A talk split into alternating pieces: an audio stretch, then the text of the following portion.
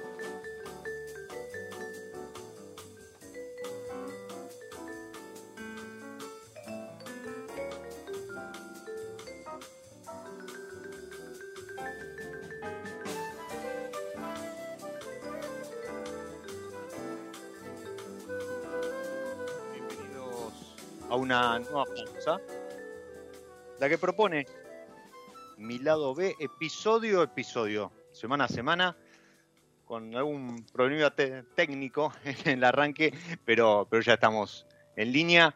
Y habíamos escuchado en el inicio a Count Sound con Infinite Funk.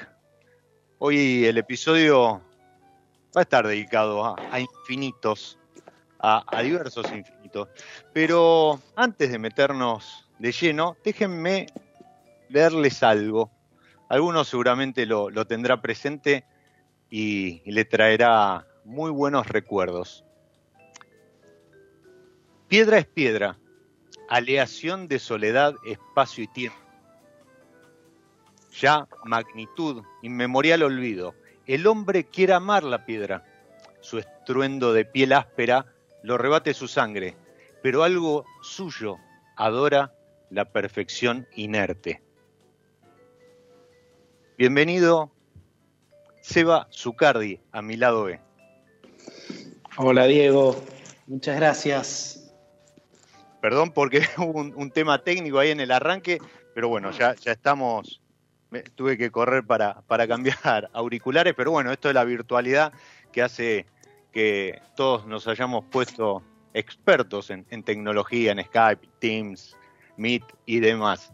Lo que acabo de, de, recitar es em, un extenso, enorme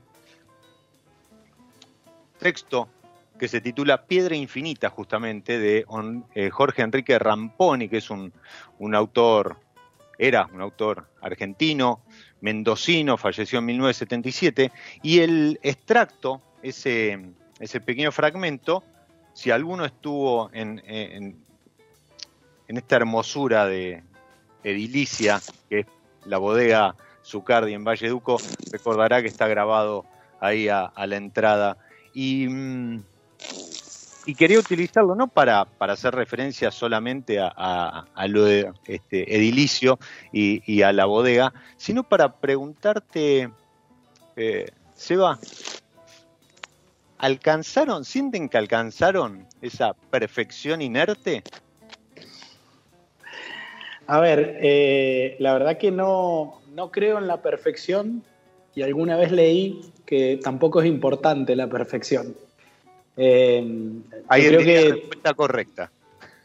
Yo creo que, que sí es muy importante la identidad y la unicidad, y especialmente en el vino, que por definición es una bebida eh, única e irrepetible, porque siempre es la combinación de, de, tres cosas, del lugar, desde el paisaje, desde el clima, desde el suelo, desde quién hace el vino, y cuando hablamos de quién hace el vino, no solo hablamos de esa persona, sino de la historia eh, del lugar y de la cosmovisión, por supuesto, de esa persona y del año en el que fue hecho. Y cuando unimos esas tres cosas nos da que cada vino en algún punto es único e irrepetible, porque podés tener el mismo lugar, diferentes productores, diferentes vinos, el mismo, dos lugares diferentes, el mismo productor, dos vinos diferentes, e inclusive el mismo lugar, el mismo productor, a través de los años, los vinos van cambiando, no solo por la expresión particular climática de cada año, sino porque somos personas viviendo y haciendo vino. Y también nuestra experiencia o nuestra forma de mirar el mundo cambia. Entonces, eh, no, no, la verdad que no creo en la perfección y no la busco.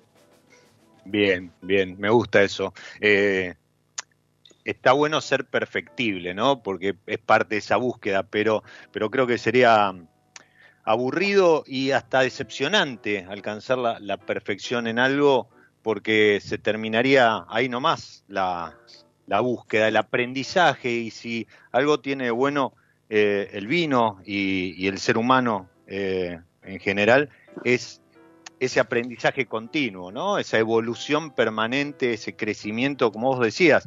Y, y hay mucho también de adaptación. Eh, Mira, hay algo, Diego, Diego, muy importante, es que nosotros trabajamos al aire libre. Mm. Y mi abuelo, cuando yo era chico, siempre nos hablaba de, que la naturaleza se mueve por las leyes de la obediencia.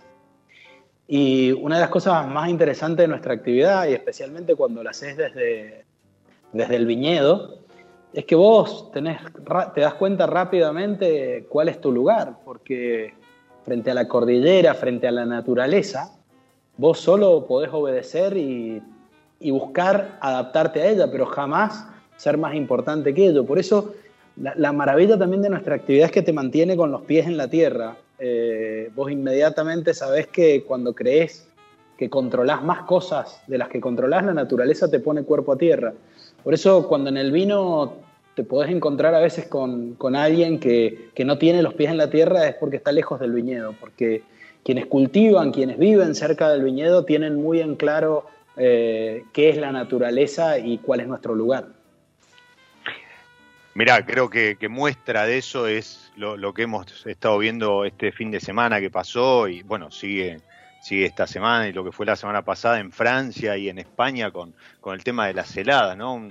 una, este, una, tanda de, heladas que se cree que es que, en Francia particularmente va a llevar a, un desastre agrícola sin precedentes en las últimas 7, 8 décadas. Y, y esto que vos decís, ¿no? Cuando uno se la cree es como que se relaja, se, se cree por encima de, todo y que puede manejar cualquier parámetro. Y, y los últimos 4 o 5 años, 4 o 5 cosechas en Argentina han dado cuenta de que creo que nada es previsible y, esta pandemia, por si nos quedaba alguna duda, nos vino a sacar de, esa modorra, ¿no?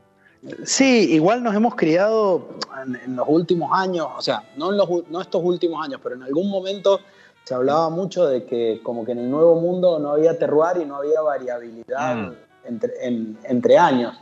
Y lo que podemos comprobar claramente en estos últimos años no porque en estos últimos años lo haya eh, y antes no, sino por la, por la apertura y la búsqueda que estamos haciendo en conjunto como productores, es que tenemos muy en claro que, el lugar está muy presente, que tenemos lugares increíbles, que tenemos mucha variabilidad de lugares entre regiones e inclusive por la formación de nuestros suelos y por la altura en muy cortas eh, distancias y que hay una variabilidad de años clarísima. Entonces, me parece que, bueno, eh, esto ha sido algo que nos ha abierto los ojos y en algún punto nos ha hecho hablar más y más de este tipo de cosas.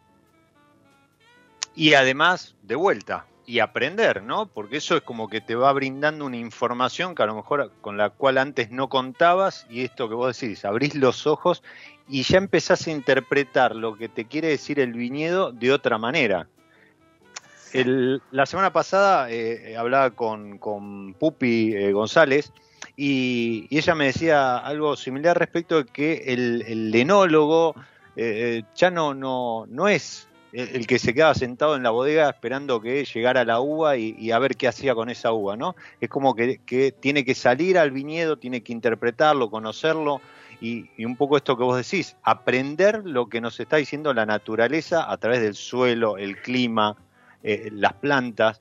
Y, mm, sí, y, también quiero, quiero meter una distinción, porque eh, ni solo es que el enólogo ya no puede esperar la uva en la bodega, ni el agrónomo que produce uvas no puede saber de vino y no puede saber qué produce eso que está haciendo. O sea, la integración va de ambos lados y eso para mí es, es muy importante. Por eso, en algún punto, la palabra winemaker, que a mí no me gusta mucho porque es una palabra en inglés y yo creo que tenemos un idioma tan rico, pero hace, habla de hacedor de vino. Y en Argentina durante mucho tiempo, y no solo en Argentina, en muchos lugares estaba como dividida esa fracción, el viñedo y la bodega.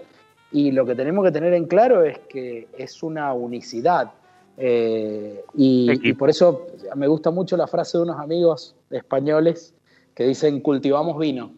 Y en algún punto es eso lo que hacemos, cultivamos vino. Y eso no significa sacarle mérito y profundidad al trabajo que hacemos en la bodega. No, no, es como vos decís, ¿no? Es un trabajo en equipo. Eh, tanto eh, los agrónomos con su especialización en el viñedo como el enólogo con su especialización en bodega, pero eh, es un, diálogo entre, entre ambos y, juntos con, la naturaleza. Esto, esto que se conoce como terroir o terruño en, su traducción. Inclusive, Diego, en, en las bodegas Normalmente hoy la figura ya se rompe, esa figura de enólogo también y agrónomo, y hay una figura que le toca desde el viñedo a la bodega, que en un, porque los productores hoy, cuando pensás en escalas más chicas, un productor tiene que hacer todo, desde el viñedo hasta la bodega. Y esa integración es fundamental para mí. Eh, es parte, a ver, para mí, qué sé yo, todas las decisiones de, eh, de, de, lo que vas a hacer en la bodega se toman en el viñedo, porque en el viñedo vos tenés toda la información. Cuando la uva llega a la bodega, es difícil tomar una decisión desde probar la uva en la bodega, porque en el viñedo vos no solo probás la uva, caminás el viñedo, eh, ves la planta, tocas la planta, mirás la homogeneidad o la heterogeneidad, y ahí ya podés ir tomando decisiones. Entonces, para mí, eh, eh, sin duda, la frase esa de hoy cultivamos vinos me gusta mucho. En, la página de, de la bodega, eh, en, en, algún apartado habla ¿no? de vinos de viticultor. Y yo justamente estoy disfrutando uno de esos vinos de viticultor, el, el concreto 2019, que cuando el sueño, el proyecto este de, instalarse en, Valle Duco eh, se, empezó a hacer realidad, creo que, fue como el, el, vino que em, empezó a, a, darle identidad a la bodega, ¿no? Eh, como, como que fue el, el, vino que nació ahí en, en, en Zucardi, Valle de Uco. Mira, concreto es un sí. vino súper especial eh, para la familia, para mí, y creo que también eh, es un vino que, que, ayudó a ampliar la mirada que podíamos tener sobre lo que podía ser un Malbec de, del Valle de Uco.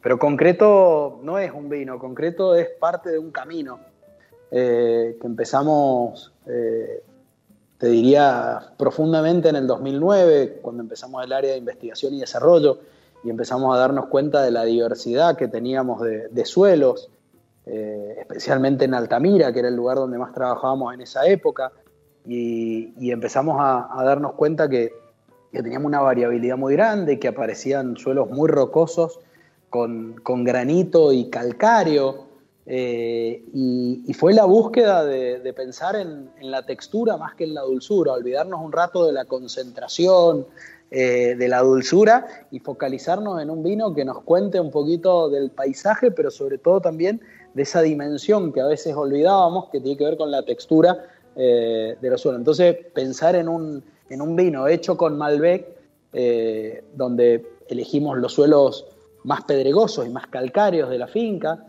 donde evitamos la sobremadurez, no solo por el momento de cosecha, sino por el manejo del viñedo. Luego vinificamos pisando la uva y con el racimo entero y vinificamos y guardamos en concreto.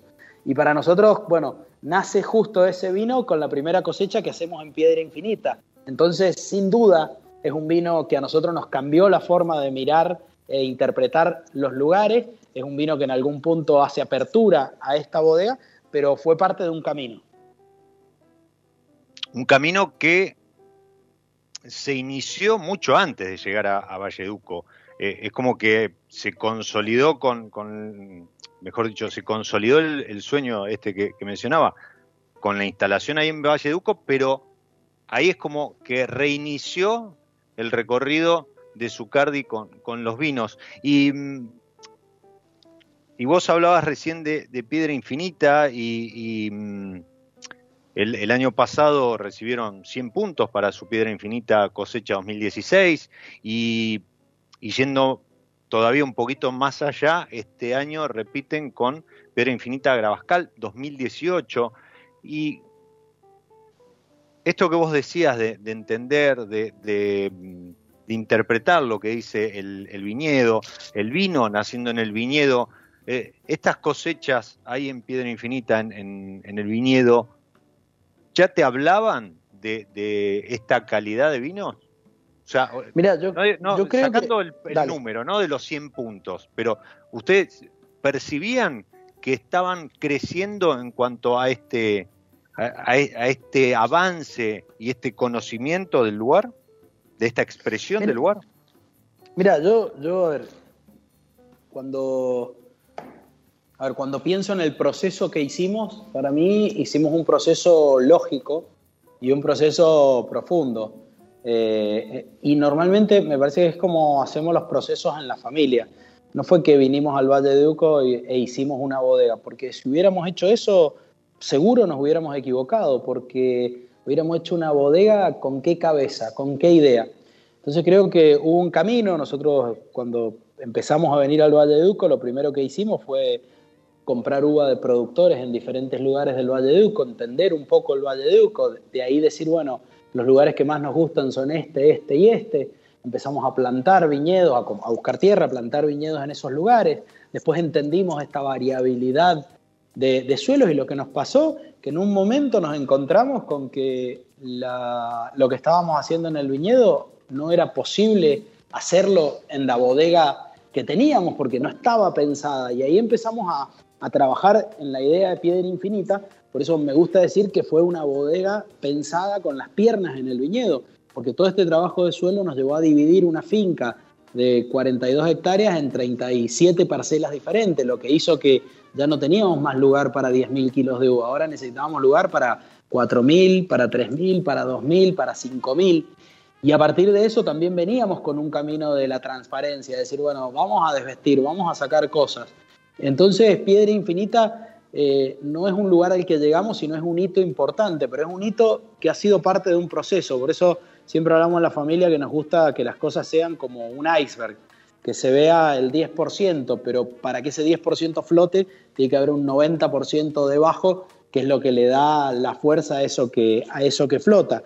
Entonces, para nosotros fue, fue un camino donde sí, fuimos descubriendo la, la unicidad, lo que tenía el lugar para darnos y eso también nos, animó a, desvestir, a animarnos a, dejar de, a salir de un lugar de confort y a tratar de hacer vinos que contaran esa, esa historia. Pero no hay duda que sin un gran lugar atrás, por más que nosotros hubiéramos querido hacer todo esto, quizás no llegaríamos a los vinos que estamos haciendo hoy. Qué, qué, definición, ¿no? O sea, reafirma aún más esto que mencionabas de que el vino nace en el viñedo, que, que ustedes lo que hacen es cultivar vino, pero que en definitiva el, lugar es como que marca después esta, esta tendencia y, y eso termina la interpretación, es como que termina de redondear la interpretación del lugar, termina de redondear el vino que uno después en boca percibe y puede identificar el lugar. Un lugar que eh, ni los que están escuchando, ni yo, eh, en este momento tenemos la vista que tiene Sebastián y lo, estamos enviando un poco, pero si no conocen la bodega, eh, Piedra Infinita en Valle Uco, y, en algún momento planifican algún viaje a, a Mendoza, pónganla en la, en la lista de, los más a, visitar, porque más allá de todo el proyecto, y, ojalá se puedan cruzar con, Martín y, les hable ahí un poco de las piedras y, las calicatas, o con Laura, principiano, también a quien, a quien saludamos, eh, tiene una gastronomía y unas vistas increíbles. Y, creo que eso también habla de... Em, del trabajo en equipo y del conjunto, ¿no? un lugar que se termina expresando en los vinos, que, que termina expresando este proyecto a largo plazo, porque como bien decía Seba, eh, la bodega cuando se inauguró, se instaló en, en Valle Uco, fue solo un hito. Eh, era como que recién empezaba esa parte de la historia, pero una historia que ya venía históricamente. Muchos recordamos este, el recorrido de los Q y, tenemos ahí el, tempranillo en, nuestro corazón. O el EMA, otro, otro vino también eh, que le rinde un homenaje a, la familia, a, Doña Emma. Y, eso también se transmite en, la copa.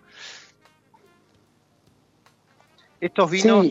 Pero mira, para mí hay algo que, es, muy importante, eh, que lo hablábamos un poquito al principio cuando hablábamos de, la perfección o no. Eh, para mí, digo, uno, uno es el resultado de, muchas variables y por eso en algún punto eh, el, vino es una actividad que necesita tiempo. si bien estos lugares donde cultivamos hoy, hace millones de años que están acá, es necesario un tiempo, un tiempo de profundización, un tiempo de conocimiento. Y en nuestro caso somos el resultado de, generaciones de viticultores eh, trabajando en el lugar, encontrando las variedades que más se adaptan al lugar. Por eso cuando hablamos de Malbec, el Malbec es algo que pasó a través de generaciones de viticultores. Y en mi caso, lo digo, Piedra Infinita, si bien es algo que hemos hecho hace poco, tiene que ver con un trabajo generacional, tiene que ver con una mirada de la familia de largo plazo. Entonces para mí el vino es una actividad que, requiere de, tiempo y que cada generación va poniendo un ladrillo sobre donde se apoya la otra.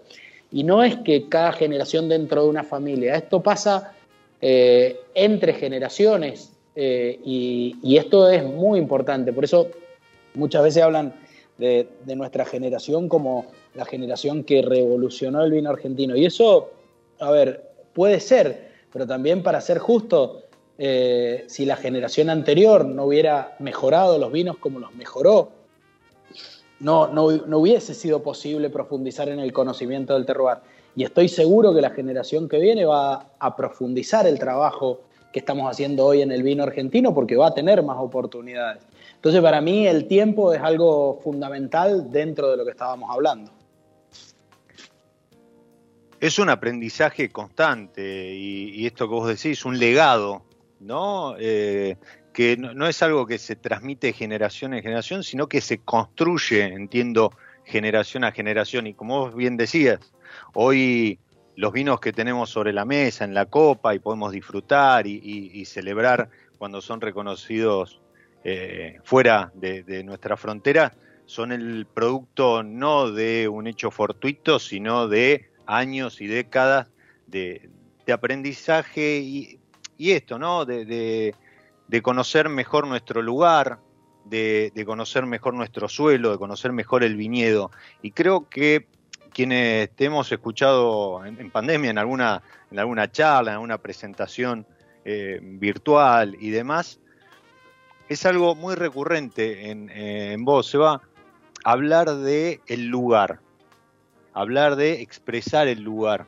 Y, recuerdo em, una charla sobre blancos que, hablabas de la búsqueda de pequeños productores, de, pequeñas parcelas, de, de uvas y, vinos que representaran eso. Y, me parece que eso también es un, un reconocimiento a, aquellos que hace décadas apostaron a tener un parral, mantenerlo, transmitir ese, ese conocimiento, ese amor por la tierra, ¿verdad? Sí, bueno, los vinos eh, sin duda nos llevan a, los lugares, pero también nos llevan a la historia de, los lugares. Y mm, en algún punto yo creo que hubo un proceso eh, durante los 90, que no fue un proceso solo, que solo sucedió en Argentina, sino que sucedió en muchos países del mundo donde se puso al mercado en el centro. Entonces, todo se basaba en que había que hacer un estilo de vinos porque eso era lo que el mercado eh, buscaba. Y hoy, por suerte, no solo en Argentina, sino en muchos lugares del mundo, hay una vuelta a, las raíces, hay una vuelta a la búsqueda también de, de, valorar no solo el lugar, sino las tradiciones de cada lugar. Y el vino es diversidad por definición, y para mí es una de las cosas más importantes que, tenemos que mirar. Eh, nadie podría tomar el mismo vino toda la vida, perdería la esencia del vino, eh, y a todos nos gusta viajar eh, a través del vino. Em, entonces, para mí es, es, muy importante lo de, lo de poner en valor el lugar y la cultura del lugar. Pero cuando vamos al lugar, que yo creo que, al final cuando hablamos de un lugar hablamos del paisaje, del clima, del suelo, eh, la, diversidad que tenemos en, donde nosotros cultivamos es increíble, ¿no? Cuando uno piensa el Valle de Uco, qué sé yo, cuando uno piensa Argentina, hace 20 años era suficiente hablar de Argentina, después empezamos a hablar del norte, de Mendoza, de la Patagonia, de ahí, hablando en Mendoza, del Valle de Uco, y cuando nos metemos hoy al Valle de Uco, necesitamos hablar de los pueblos del Valle de Uco. Y cuando vamos a hablar de los pueblos, hasta nos empezamos a plantear que hay pueblos que necesitan ser divididos, que no es suficiente hablar de Gualtallarí o de San Pablo, sino que dentro de esos lugares necesitamos dividirlos. Entonces, para mí hay una riqueza y una apertura muy grande, que, es algo que, va, que, que lleva tiempo, primero conocerlo, entenderlo, poder hacer vinos que expresen el lugar y luego contarlo. Y ahí, ahí es donde, donde aparecen etiquetas como, como las que mencionábamos, con, con piedra infinita, con concreto, con polígonos, que, ustedes lo tienen identificado como, como vinos de pueblo, y eso es un poco este, este reconocimiento, este, esta puesta en valor que mencionabas, una línea que... Bueno, nosotros... Sí, sí no, no, digo, una, línea, una línea que tiene cuánto, cuántas cosechas, cuatro, cinco. Uy, no, creo que empezamos en el 2013 con... ¿Con polígonos? Sí, 2013. Con polígonos. Eh, bueno, tiene ocho eh, cosechas encima, algunas etiquetas sí son, son más recientes, y ha tenido un crecimiento y una aceptación increíble. Eh, y, cuenta un poquito la historia de cada, cada lugar. Bueno, lo que fuimos buscando es que nosotros realmente creemos en que el futuro está en el lugar. Ojo, no nos olvidemos y no perdamos de vista que cuando hablamos del vino, hay muchos vinos. Ahí digo, hay dentro de, una, de la categoría vino hay muchas cosas. Por supuesto, hoy nosotros nos estamos ocupando de vinos que van al segmento un poco más alto, que es donde podemos hablar de, estas cosas. Lo aclaro porque para mí eh, es muy importante, en algún punto, para disfrutar el vino, lo único, o para tomar vino, lo único necesario es estar dispuesto a tener placer. Y, después, en la medida que vamos profundizando, vamos conociendo, tenemos más oportunidades, se nos abre un mundo. Pero muchas veces, viste, para mirar un cuadro, para escuchar música o para ver una película, no necesitamos saber nada y pensamos que para beber vino necesitamos saber un montón. Algo que es importante para beber vino, lo único que tenemos que estar es dispuestos al placer. Eh, y después, cuando entramos, bueno, hay un montón de opciones y podemos profundizar muchísimo, como en la música, como en el arte y como en el cine. Pero yendo a estos vinos, que son los vinos que, nosotros creemos que, marcan eh, la, posibilidad del, potencial de la región, nosotros siempre nos hemos enfocado en tratar de ser muy precisos del lugar de donde vienen y construir un rango un poco que tiene que ver con Q, habla de, vamos a hablar del Q Malbec, habla del Valle de Uco, Polígonos nos cuenta el, de los pueblos del Valle de Uco, Aluvional nos cuenta de los parajes dentro de esos pueblos, Finca nos cuenta de las fincas del Valle de Uco y las parcelas como Gravascal y Supercal nos cuentan de pequeños pedacitos de la finca. Entonces nuestra búsqueda es cada vez que vamos hacia arriba tratamos de ser más precisos del origen de donde vienen esas uvas. Y, esto que vos mencionabas, y, vale la aclaración, eh, respecto de que uno no necesita lo mejor eh, el, conocimiento que a veces eh, se trata de comunicar para disfrutar el vino. Una copa, eh, una pausa como la que proponemos episodio a episodio y, con eso basta para, para, disfrutar un momento como uno disfruta de una lectura, una película y, cualquier otra expresión. Pero, pero sí es verdad que para aplicar este conocimiento esta tecnología para, mm, para interpretar algunas cuestiones, em, se requiere ir a de, lo más grande a lo más chico, ¿no? De, lo, de lo macro a lo micro y, mm, y de una región a estos manchones como vos mencionabas que son las fincas.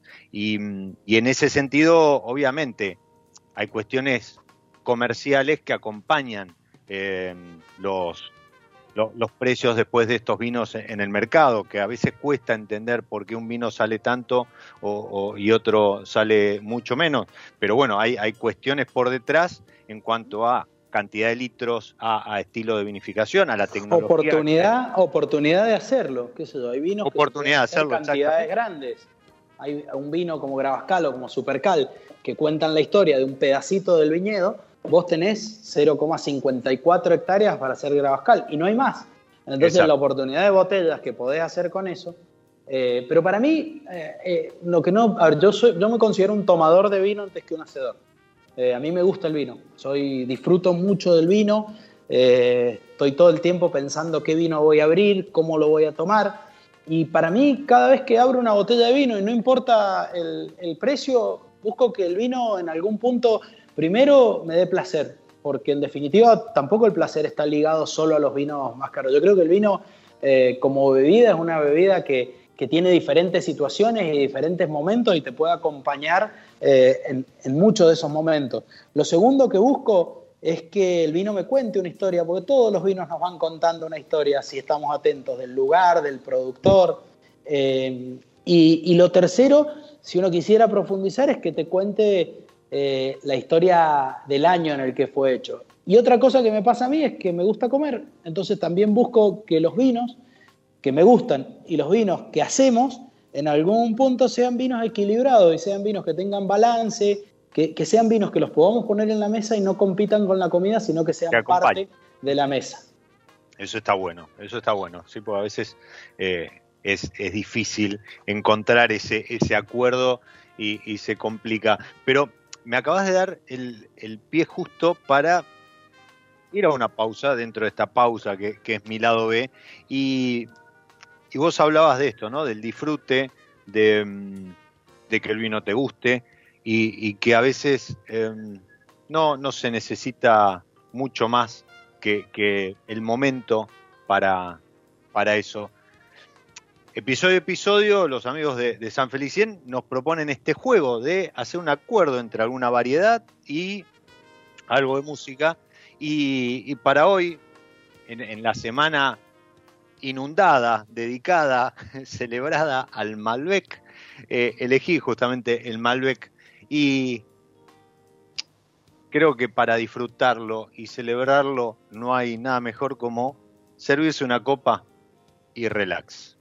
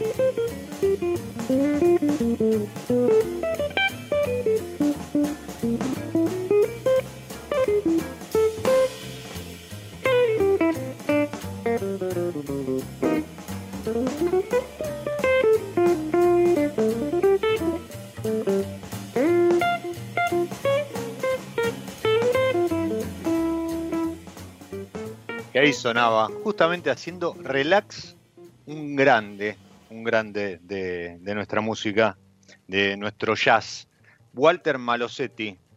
Sí, efectivamente, el padre de Javier Malosetti haciendo este relax de un álbum del 2005, 2005, 2006, que se llama justamente Relax y mm, y acompaña perfectamente esto de generar un momento, una pausa, servirse una copita de vino, disfrutar. Y, ahora voy a preguntarle al tomador, no al hacedor, al tomador de vino, ¿qué, qué preferís al, momento de, elegir? ¿sí? ¿Tinto, blanco, rosado, un espumoso?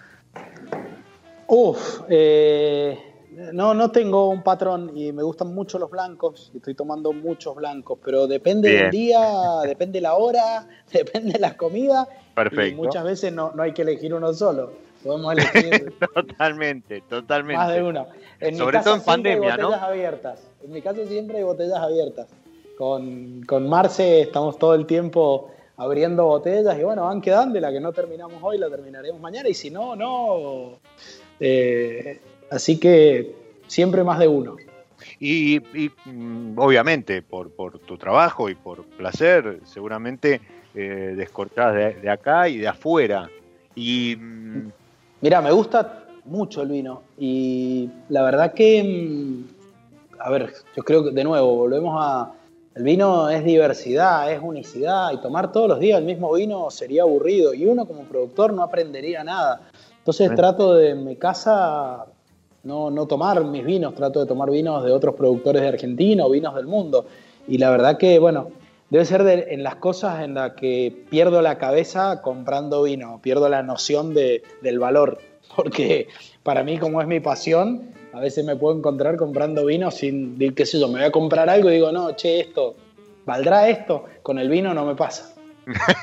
seguro, seguro, sí. Uno Soy un peligro. Y, te decía, mucho más en, pandemia, ¿no? Con el encierro es como que, que han surgido nuevas, nuevos momentos, nuevas oportunidades de, de descorchar que a lo mejor antes en, la locura, estar todo el día en la calle, un movimiento, eh, se hacía más difícil. Y, mm, es muy lindo, Diego, eso es muy lindo lo que estás diciendo. A ver, a mí no me tocó vivir la pandemia de encierro porque nosotros cuando empezó, eh, nosotros estábamos en plena cosecha del año pasado y fuimos declarados rápidamente actividad esencial. Sí, exacto. Y eso nos permitió seguir trabajando y la verdad que tuve en algún punto la suerte de no parar eh, ningún día. Eh, pero sí hay algo que es interesante, ¿no? Veníamos muy preocupados por la caída del consumo de vino. Y lo que nos encontramos en pandemia es que el consumo de vino creció. Y eso para mí habla mucho de que el problema no es el vino, sino quizás las situaciones de consumo, los momentos, los espacios, el tiempo. Ya me dice, me dice por, por chat que está, pero por algún motivo no, no se lo escucha.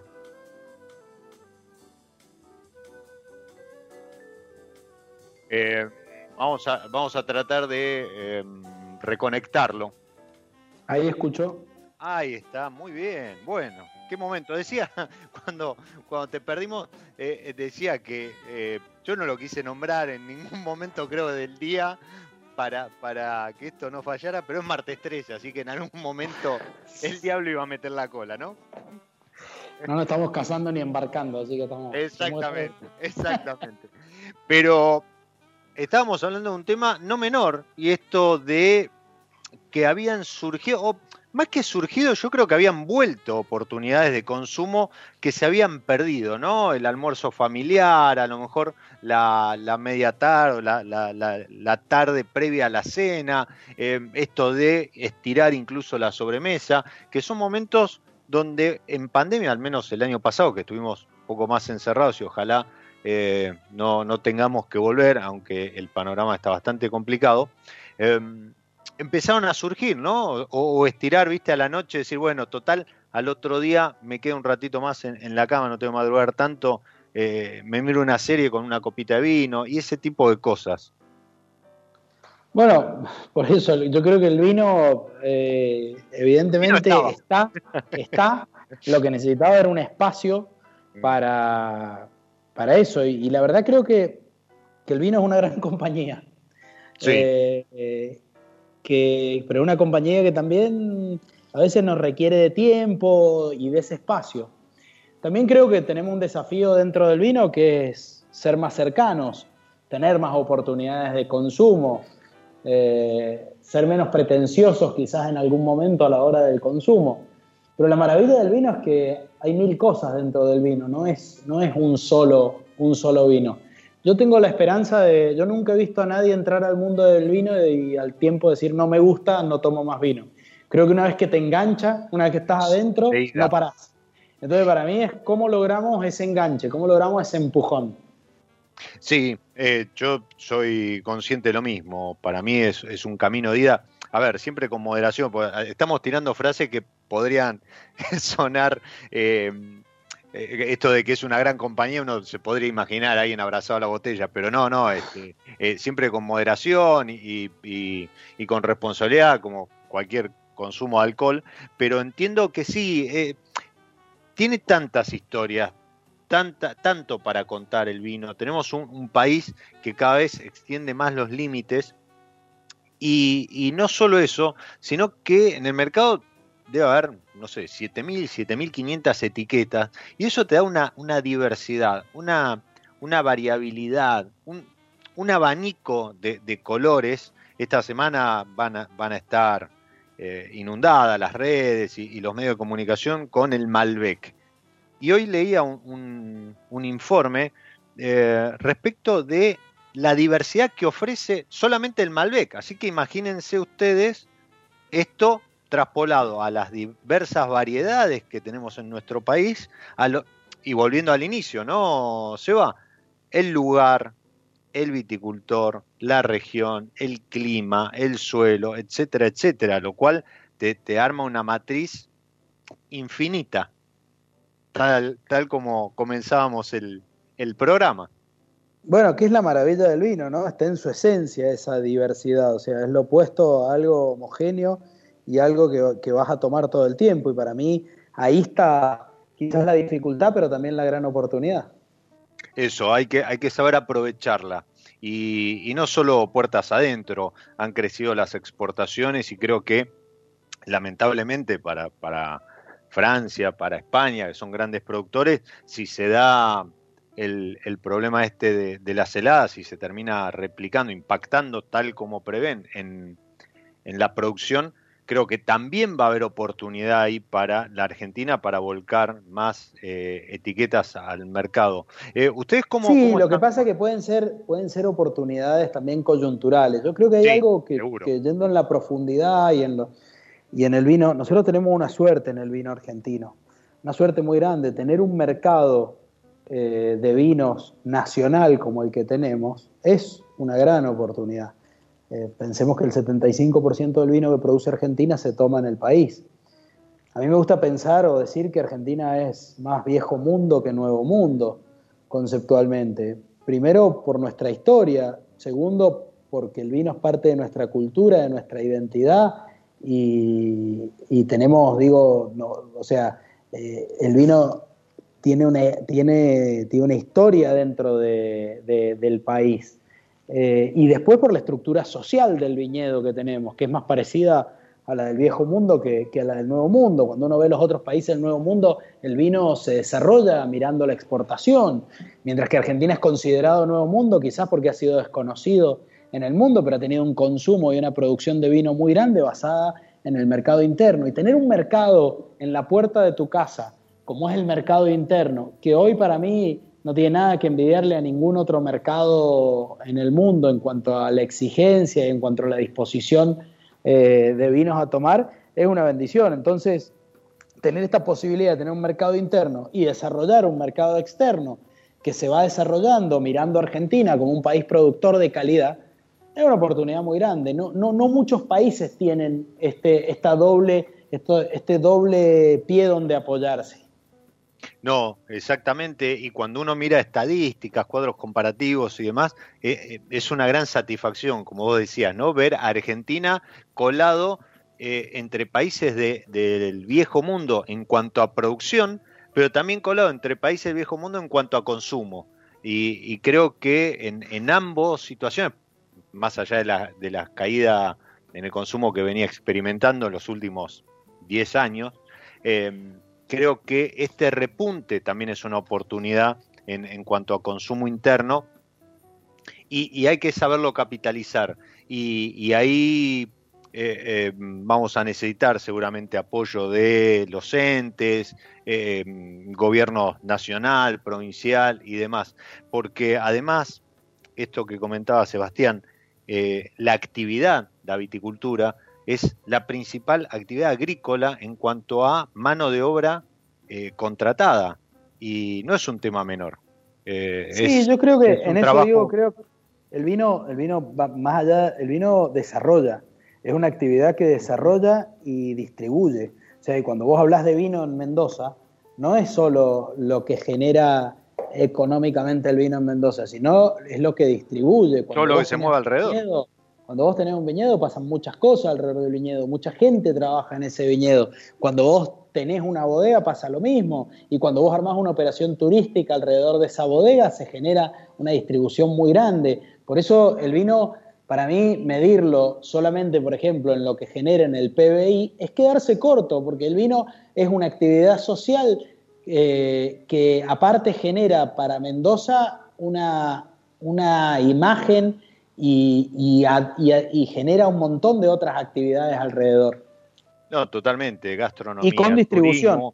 Em, responsabilidad social, hay, hay un montón de multiplicadores más allá de la botella, el vino, el viñedo, ¿no? Y, eso también hay que ponerlo, como vos decías, en la balanza al momento de pesar algunas decisiones, algunos em, beneficios impositivos y, demás. Eh, se va, se nos fue, lamentablemente, con, con ese corte en el medio, pero se nos fue un episodio que he disfrutado muchísimo. Em, quiero agradecerte a vos y además felicitarte por, por lo que vienen haciendo, felicitarte por, por los puntajes recibidos, no solo por los 100 puntos de parque, sino por Sacklin, em, por, por lo, lo, que habla Tim Atkin en cada reporte de ustedes, y, con vos, a Laura, a, la gente Ale, este, a Seba Guillón, a Laura Sotelo, Laura Principiano, em, a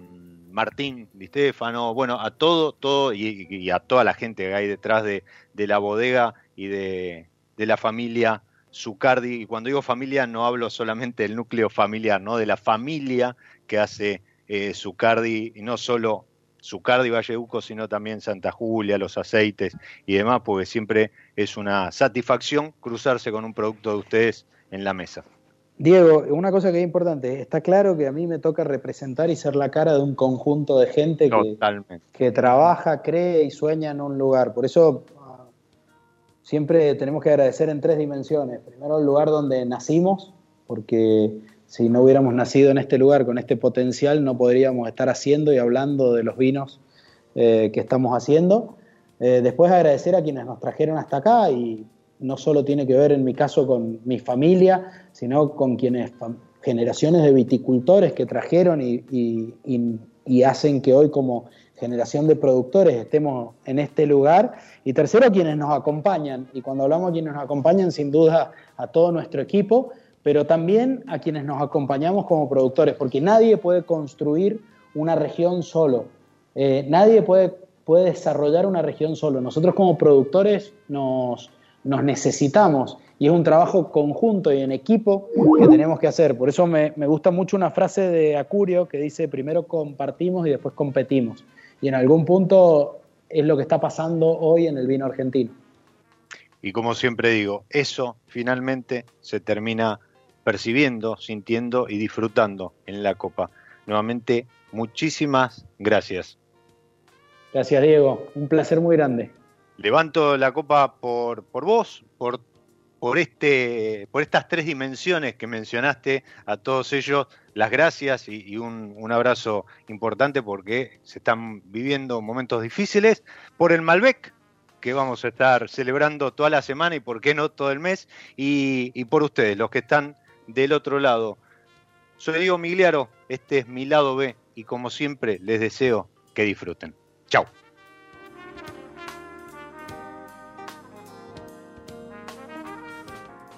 Nos encontramos en cualquier momento en otro episodio de Mi lado B.